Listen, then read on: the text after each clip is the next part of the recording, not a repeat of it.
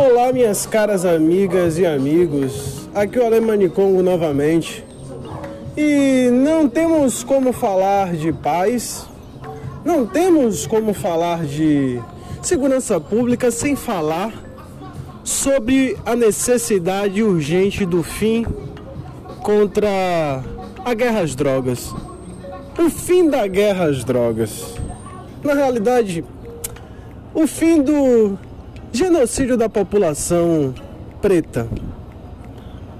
Porque é assim que é utilizado esse termo eufêmico, a guerra contra as drogas. Pergunta-se: quais drogas? Em quais lugares? Para quais pessoas? Quem são esses consumidores e quem são os vendedores? De onde elas vêm? De onde elas chegam? Onde ela é consumida? Qual é o dano real? Será que o investimento massivo na, no policiamento ostensivo em todas as comunidades tem um retorno realmente positivo? Um retorno eficaz de ação de política pública afirmativa? Realmente existe essa relação? Por que, meus senhores? Esse termo utilizado como guerra às drogas é basicamente o genocídio da população preta. E para que a gente fale sobre a segurança pública, que é primeiro garantir o direito à vida, precisamos falar sobre não matarmos pretos jovens, não encarcerarmos pretos jovens, não empurrarmos para hospitais psiquiátricos pretos e pretas jovens. Precisamos parar essa máquina de moer gente, que é a guerra às drogas. Podemos investir as nossas ações de segurança pública na prevenção à violência,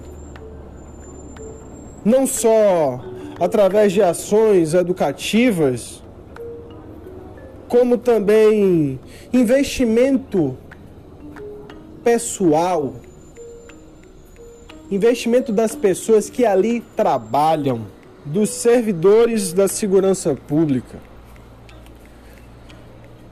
reduzindo as suas cargas horárias de trabalho e investindo principalmente em treinamento, em treinamento humano e treinamento científico e tecnológico, a fim de situações emergenciais ser capaz de interromper o ato de violência e, consequentemente, evitar que uma vida seja perdida, evitar que um delito aconteça.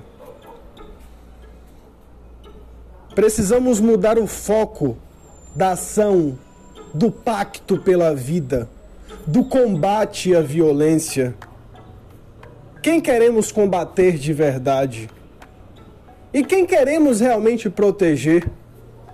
São perguntas importantes a serem feitas.